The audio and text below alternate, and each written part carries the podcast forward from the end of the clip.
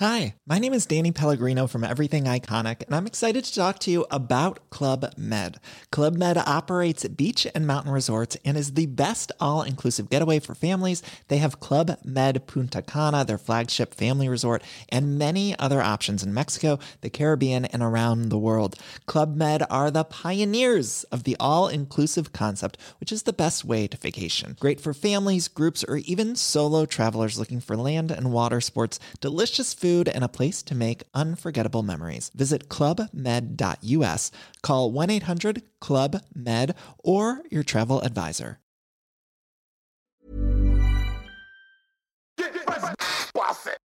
C'est le super délit. Super délit. C'est le super délit. Toute l'actu social média servie sur un podcast. Bonjour à toutes et à tous, je suis Thibaut Tourvieille de La et vous écoutez Le Super Daily. Le Super Daily, c'est le podcast quotidien qui décrypte avec vous l'actualité des médias sociaux. Ce matin, on va parler d'employee advocacy et pour m'accompagner, je suis avec notre influenceur. Euh, eh bien, c'est Camille Poignant. Salut Camille. salut Thibaut, salut à tous. Dès, qu'on parle d'employee advocacy, je sais pas pourquoi je pense à un avocat. Ah, euh, Voilà. l'avocat, euh, le, le, fruit. légume. Le fruit ou le légume Je le- crois qu'on dit un fruit. Voilà, bah, le fruit. Le fruit. D'accord, bah non, bah non, c'est pas ça. On va plutôt parler d'influenceurs en fait, hein, parce qu'il semblerait euh, eh bien que vos collaborateurs, chers amis, soient vos nouveaux influenceurs. On va parler de ça ce matin. Euh, L'employé advocacy, euh, Oui, qu'est-ce que c'est? Il semblerait. Ah bah tiens, j'ai une définition de Allez, l'employé vas-y. advocacy. Euh, l'employé advocacy, c'est donc le, le mécanisme par lequel une marque ou une entreprise mobilise ses salariés pour devenir ses ambassadeurs, non seulement dans leur vie professionnelle, mais également dans leur vie personnelle et notamment sur les réseaux sociaux. Ouais, euh, en gros, c'est un principe assez simple. hein, c'est euh, le fait d'encourager effectivement ses collaborateurs à devenir des porte-parole, des influenceurs indépendants et volontaires de leur entreprise. On va voir que indépendant et volontaire, c'est important euh, sur les réseaux sociaux évidemment et en partageant, eh ben, par exemple, des contenus qui ont été, qui sont pertinents pour la marque, qui sont relatifs évidemment à l'entreprise, à ses produits, peut-être même à l'industrie dans laquelle la marque évolue. Euh, voilà. Aujourd'hui, euh, en effet, les entreprises prônent l'autonomisation des conversations. J'ai bien aimé ce terme euh, autour de leur entreprise et de leur marque sur les réseaux sociaux. Euh, ils se sont dit on va arrêter de trop contrôler ce qui sort. hein. C'est comme les c'est comme les marques, euh, enfin toutes les marques d'ailleurs euh, sur les communications grand public. Ils se sont dit on va arrêter de vouloir tout contrôler ce qui sort. On va laisser un petit peu les discussions se faire et au final ils se sont rendus compte que c'était très bon. Et l'employé advocacy est une très bonne un très bon outil pour ça. Alors on va voir, hein, l'employé advocacy, c'est un sujet vaste hein, qui fait le beau jour des formateurs et des gourous LinkedIn. Donc nous, on va peut-être pas aller aussi loin que, eux. Mais en tout cas, on va tâcher de décrypter, vous donner notre vision des choses sur ce sujet, parce que c'est clair que l'employé advocacy, ben, ça peut être déterminant quand on a typiquement une problématique d'acquisition de leads, euh, peut-être de notoriété de marque ou de recrutement, c'est-à-dire à peu près pour, euh, bah, pour tout le monde hein, finalement, euh, avec un maître mot qui est le suivant. Et si vos collaborateurs étaient finalement vos nouveaux influenceurs. C'est clair qu'aujourd'hui, ben, le marketing d'influence, ben, c'est un levier très prisé pour les marques qui sont en quête de visibilité et de notoriété. Et euh, beaucoup d'entre elles, ben, aujourd'hui, n'hésitent pas à dépenser plusieurs milliers d'euros hein, pour euh, activer ce levier qu'est l'influence marketing. Et, Euh, euh, L'intérêt, il est double du coup. Pour les, pour les marques et les entreprises, de la- un gain de notoriété et un, nouveau système de communication à mettre en place. Et pour les col- collaborateurs, euh, un moyen de développer leur personal branding, leur prise de parole euh, qui vont effectuer autour de, cette entreprise. Oui, parce que c'est ça en fait. hein, euh, la différence euh, entre. c'est à peu près la même chose, influence marketing et employé advocacy. A une différence près, c'est prendre en compte le fait que vos employés eh ben, sont sans doute une mine d'or hein, pour votre marque ou pour votre entreprise. Et c'est une mine d'or qui est malheureusement assez peu souvent activée. Avec un point de départ. hein. Pourquoi c'est une mine d'or? C'est que euh, vos collaborateurs, eh ben, ils ont une cote de confiance et un pouvoir de prescription qui est bien supérieur à celui de la marque. On retombe dans des choses, dans des logiques qui sont assez proches de, de l'influence marketing. Euh, Là-dessus, j'ai quelques études, euh, si ça t'intéresse, notamment une de Harvard Business Review. Tu sais, j'adore Harvard Business Oui, Review. j'adore, tu sors ça à chaque fois. Voilà, j'aime bien. Déjà, le nom sonne bien. Et hormis ça, le, le- le magazine est de, vraiment de belle qualité, avec deux, trois chiffres vraiment intéressants qui permettent de prendre la mesure vraiment de, euh, la force d'influence hein, de vos collaborateurs. Euh, le premier, c'est que euh, les contenus d'une marque qui sont relayés par les employés via les réseaux sociaux eh ben, euh, génèrent dix fois plus de connexions social media que quand ils sont relayés par la marque elle-même. Euh, donc en gros, dix fois plus de force de connexion euh, en social media. Un autre chiffre euh, assez sexy, c'est que lorsqu'un employé il relaie une actualité de marque, eh ben, cette, cette actualité, elle a 24 fois plus de chances d'être relayée, d'être partagée, ça c'est quand même assez dingue, par rapport à la marque elle-même. Et dernier chiffre, un, un post sur les réseaux sociaux euh, publié par un collaborateur a une portée 560 fois supérieure à un post publié par la marque elle-même. Donc, Ouais, euh, c'est te- impressionnant. hein. Voilà, donc ça donne une notion de tout ça. hein. Je suis content parce que t'as pas pris les mêmes chiffres que moi, tu vois. J'en ai, ai quelques-uns euh, qui parlent aussi bien. Euh, là, je, là, je te parle plus de programmes d'employés advocacy mis en place par des entreprises. Euh, il a été prouvé que 85, en tout cas mesuré que 85,6% des salariés participant à un programme d'employés advocacy considèrent que leur présence sur les réseaux sociaux a eu un impact positif sur leur carrière. Ouais, alors on va y venir, Camille, sur cette je notion. vite sur cette notion de win-win. Parce que tu as raison, l'employé advocacy, on va, on va en parler tout de suite. L'employé advocacy, eh ben, tu as raison, c'est un win-win, hein, c'est vrai. Euh, c'est euh, en gros, euh, quand, quand une marque met ça en place, une entreprise met ça en place, évidemment, elle, elle a, elle peut en tirer des fruits, on va, on va y revenir après. Mais côté salarié, ça a aussi un, un vrai, un, un vrai intérêt. Le premier, bah, c'est de gagner lui-même en visibilité, en notoriété, en, en visibilité d'expertise hein, dans sa prise de parole. Et c'est vrai que c'est intéressant à mettre dans la balance et c'est souvent ce que les employeurs euh, disent à leurs collaborateurs, disent ben, travaillons, mettons en place un programme d'employé advocacy, comme ça vous aussi, vous allez euh, être euh, influence, influenceur, prescripteur sur ces sujets. Et j'ai d'ailleurs une data qui rebondit très bien sur ta phrase, euh, qui vient d'une étude du cabinet Altimeter. Euh, les collaborateurs impliqués dans une stratégie d'employé advocacy sont 27% plus optim- optimistes sur le futur de leur entreprise, 20% plus inspirés au quotidien, 20% f- plus fidèles à leur entreprise et 15% plus connectés à leurs collègues. Donc ça apporte une, vraie cohésion de- d'entreprise en fait, et une vraie culture d'entreprise aussi, ces, ces stratégies. Totalement. Et donc, ce qu'on peut dire aussi, hein, donc évidemment, euh, ça a un effet fédérateur au sein d'une entreprise, ça c'est une première chose, mais ça peut aussi, euh, ces stratégies de micro-influence via vos collaborateurs, eh ben, peuvent aussi euh, tout simplement rapporter gros. hein. Euh, on va prendre un petit exemple type. Toujours le pognon. Ouais, ben, je juste, je te prends un exemple. Tu imagines une boîte de 20 collaborateurs, hein, donc tu es une, une petite PME française euh, qui commence à tourner, hein, 20 ça devient pas moche, Euh, et tu proposes à tes salariés eh ben, de relayer euh, du contenu que tu leur mets à disposition.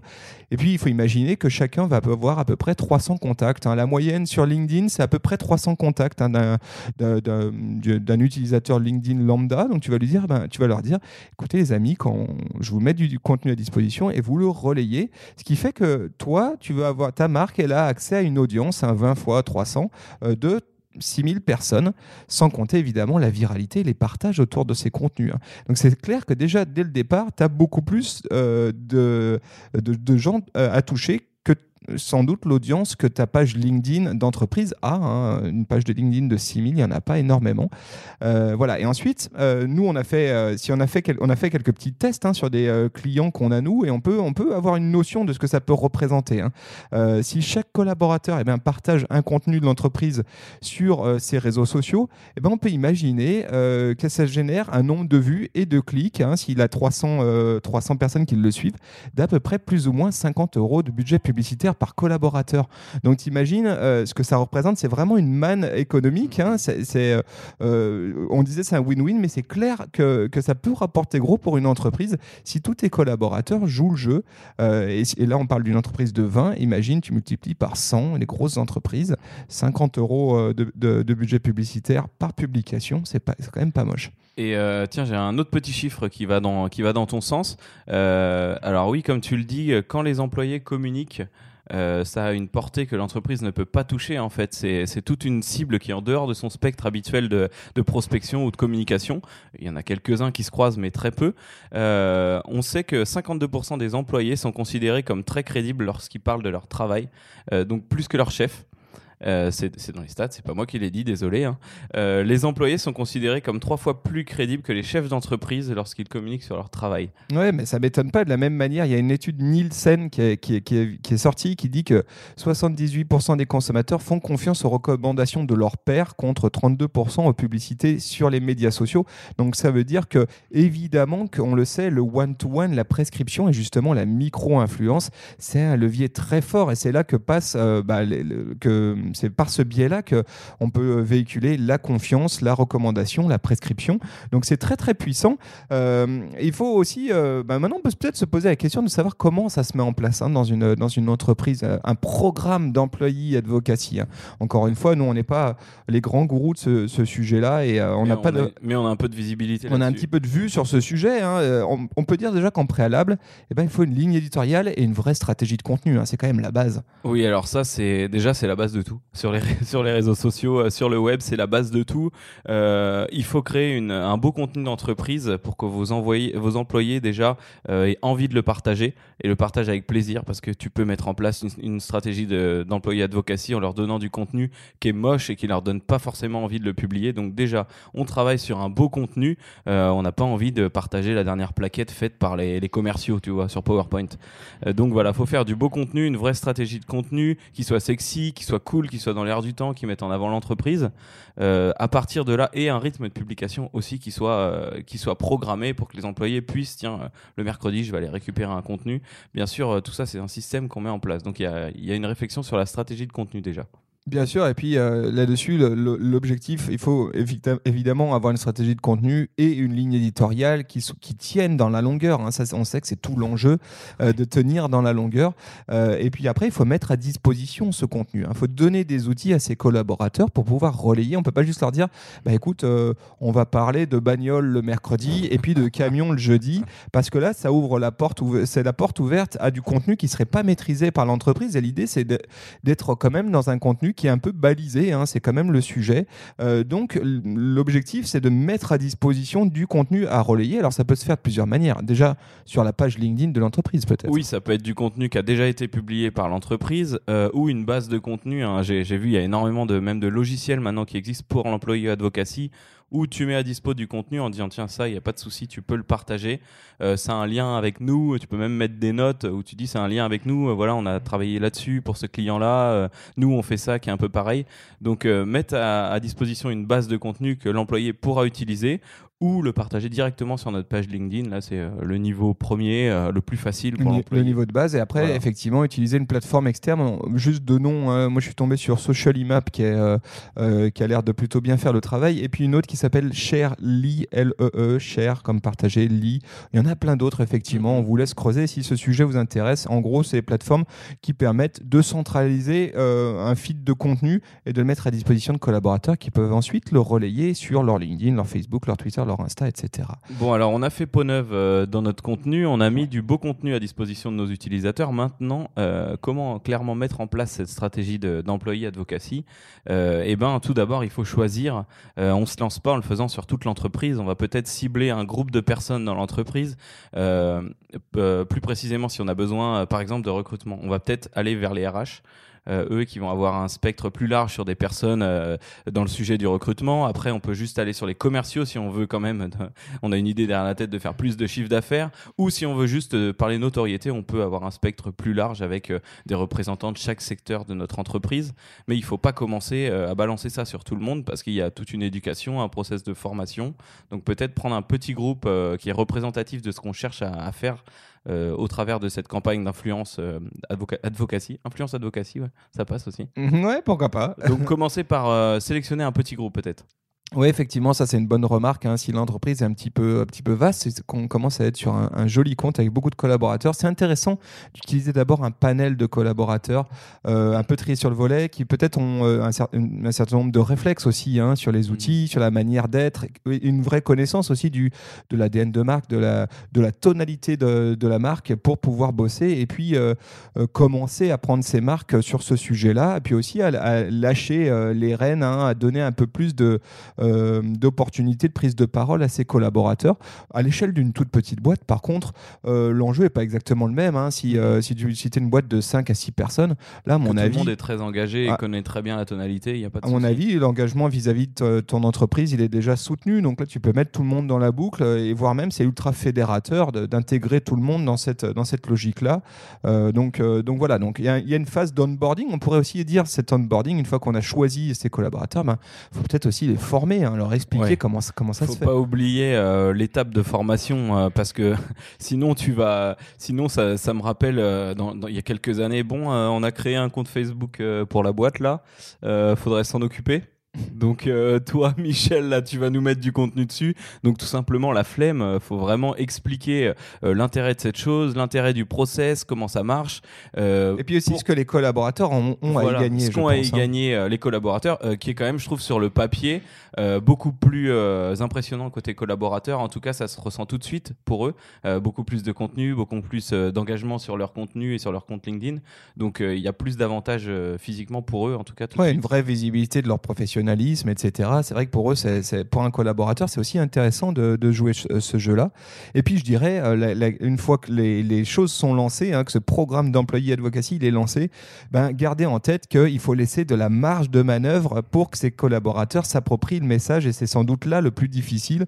Évidemment, donner des guidelines sur là où on veut embarquer euh, ses collaborateurs, les contenus qu'on souhaite voir publiés. Mais euh, par contre, il faut euh, respecter cet engagement du gagnant-gagnant laissant la possibilité, ben, d'une, évidemment, euh, de parler de, la marque, mais aussi, euh, vu qu'ils engagent leur image, de le faire avec leur tonalité à eux. Et puis, c'est aussi là que les choses fonctionnent. C'est quand ton collaborateur, il s'exprime dans son langage, quand il n'est pas juste euh, un homme sandwich, tu vois, qui vient faire la réclame de, son employeur. Oui, le bénéfice de l'employé advocacy, c'est euh, c'est pas juste de la visibilité, c'est être visible mais de manière authentique.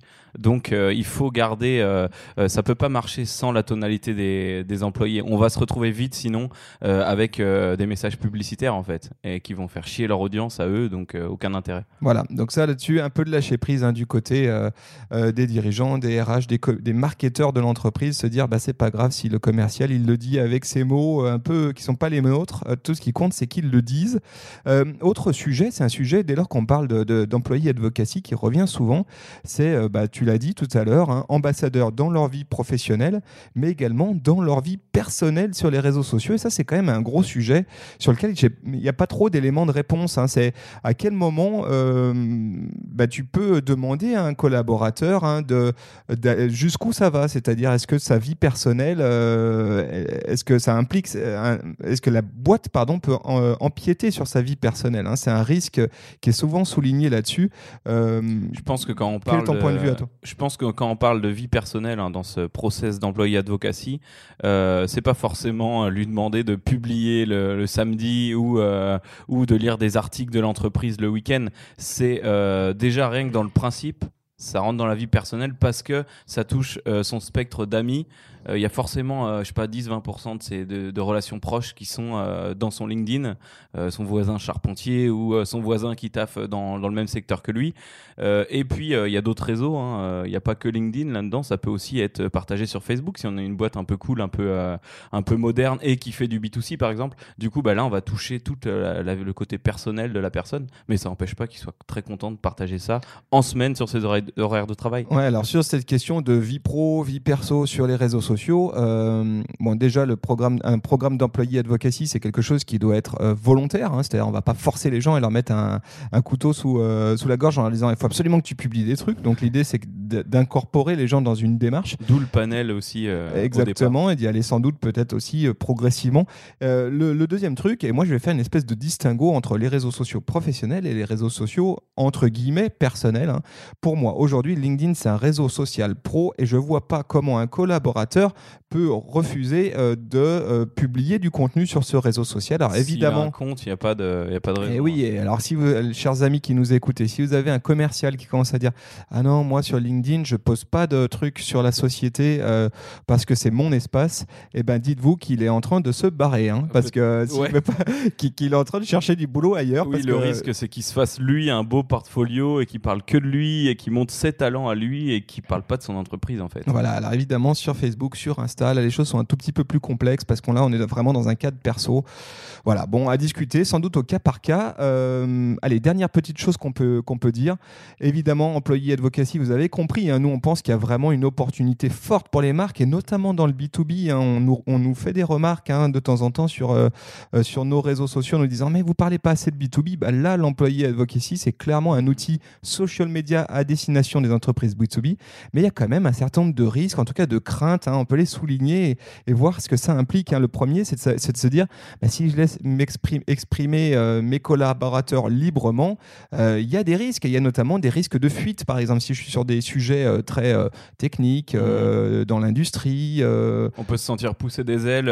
S'il a une ou deux questions sur le sujet, il peut se sentir pousser des ailes de, de confiance, d'avoir envie d'en dire plus en fait. Et merde, le brevet est pas sorti.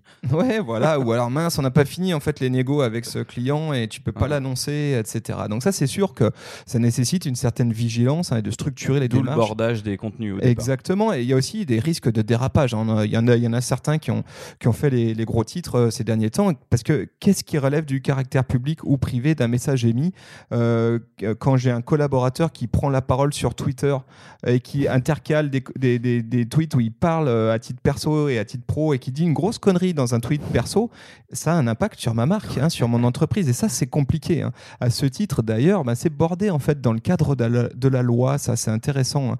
Euh, il y a une jurisprudence euh, qui dit que si l'auditoire est jugé comme important, bien la conversation n'a plus de caractère privé. Donc peu importe si ton compte, euh, tu dis bah non il est, il est pas public, il est privé. Ouais mais si tu as 1000 personnes sur un compte privé, eh ben euh, c'est considéré par la jurisprudence hein, comme une conversation euh, à titre public. hein. et à ce moment-là, il peut y avoir une faute grave qui peut être caractérisée hein, dès lors que tu as des propos qui sont, je sais pas, injurieux, malveillants, etc. Donc attention, attention là-dessus. Emmenez-les alors de préférence sur LinkedIn pour commencer. Et puis alors, pour boucler la boucle à l'envers, on va dire, il y a aussi l'opportunité, euh, la possibilité, si vraiment vous êtes tout à l'inverse de tout ce qu'on vient de dire, eh bien, il y a la possibilité d'interdire l'usage des réseaux sociaux à ses collaborateurs. Oui, oui, il y a des possibilités là-dessus. On va faire très simple.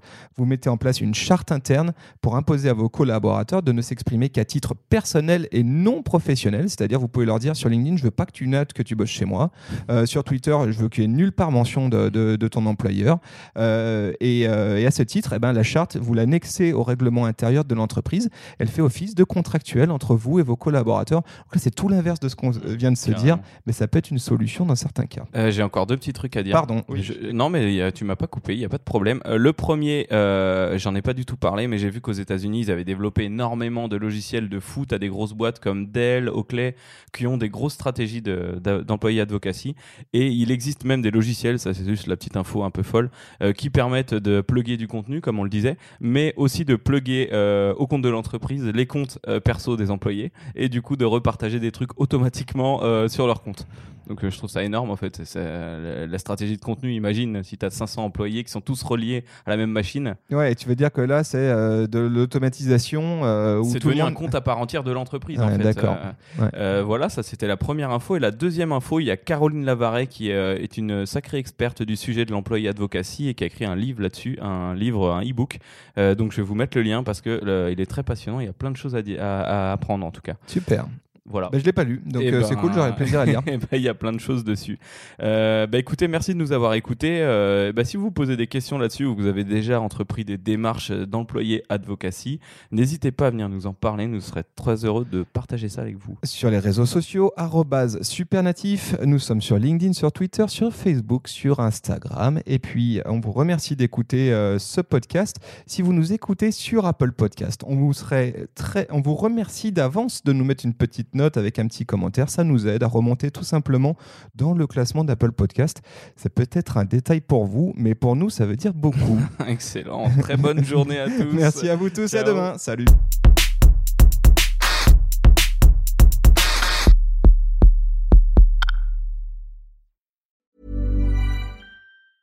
Hi, I'm Dory Shafrir, And I'm Kate Spencer. and we are the hosts of Forever 35. And today we're talking about Club Med, the best all inclusive getaway for families. Today, Club Med has nearly 70 resorts worldwide, from beachside resorts in the Caribbean and Mexico to magical locations in the Maldives and Morocco to ski resorts in the mountains from Canada to the Alps. Between their all inclusive family programming, wellness offerings, land and water sports, and their French heritage inspired food and drink offerings, Club Med is the best way to elevate your family getaway, no matter which location you're at. To learn more, visit clubmed.us.